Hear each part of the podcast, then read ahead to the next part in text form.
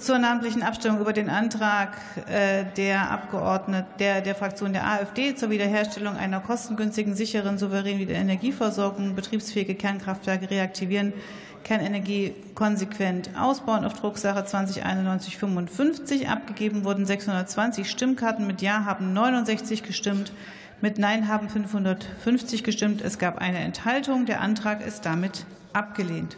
Wir kommen zurück zu Zusatzpunkt 10 und das Wort hat Dr. Michael Meister für die CDU-CSU-Fraktion.